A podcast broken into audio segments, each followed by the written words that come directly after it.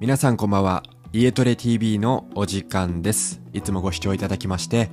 ありがとうございます。すいません、また、間が空いてしまいました。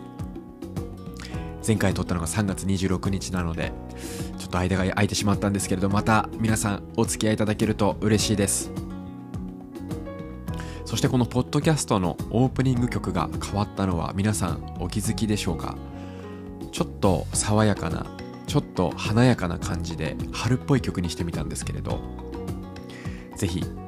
もう一度このポッドキャストを聞き直していただくか次回以降のポッドキャストでちょっとそのあたり注目してみてください。はい。今回はですねエンドポジションを見つけてあげることというテーマについてお話をしていきたいと思います。ん？何の話って思われる方もいるかもしれないんですけれど、ま、エクササイズのエンドポジションを見つけてあげること。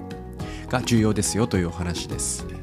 言ってしまうと、えーまあ、終点を見つけてあげるということですね。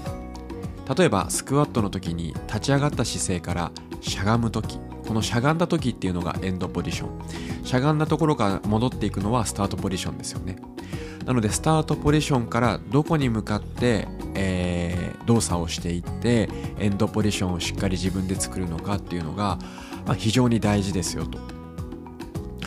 結局その終点が見つからないとどこまで筋肉を動かしたらいいか。例えばスクワットだったらどこまでしゃがんだらいいのか。例えばベンチプレスだったらどこまでバーベルを持ち上げたらいいのか。まあ自分でも分からず体も覚えていない状態っていうのはとても危険というか、まあ、重りを扱った時には怪我をしやすいですし、まあ、動作の効率も悪いですよと。なので筋肉もつきにくいしそのフォームがまあそうですね。パフォーマンスを下げてしまう可能性もあります。なのでよく私はあのクライアントの皆様に最初に行っていただくことっていうのはそのエクササイズの終点はどこなのか。でその終点でしっかりと止まってあげるということをしていただいています。はいスクワットだったらじゃあ膝はだいたいここまで曲げてこの位置でちょっときついですけど10秒ぐらいキープしてみてくださいっていう風に終点で一回止めてあげるんですね。もちろんその時ってすごいきついんですけれど脳がしっかりあこの位置でしっかりしゃがめばいいんだこの位置でしっかり止まればいいんだっていうのを、まあ、脳と筋肉が連動して覚えてくれると。なので、えーそのエンドポジション終わった後に、えースクワット10回しゃがんでみましょうってやると、えーどこまでしゃがめばいいかっていうのを体が脳が覚えているので、まあ、スムーズにスクワットをすることができます。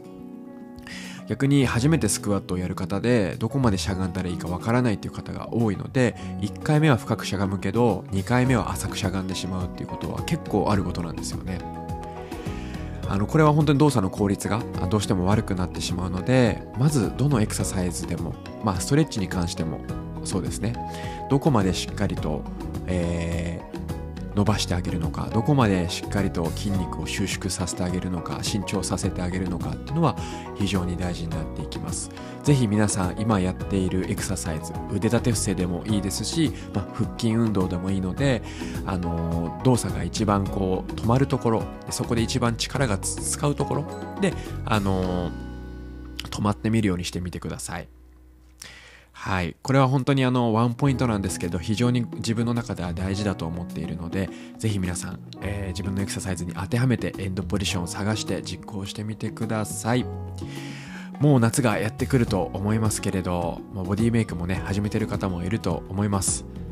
運動と食事そしてまあ睡眠ですね。この3つは崩さないように、まあ、理想の体コンディションのいい体を作って、えー目指して頑張っていきましょう。はいというわけで、えー今回はエンドポジションというお話をさせていただきました。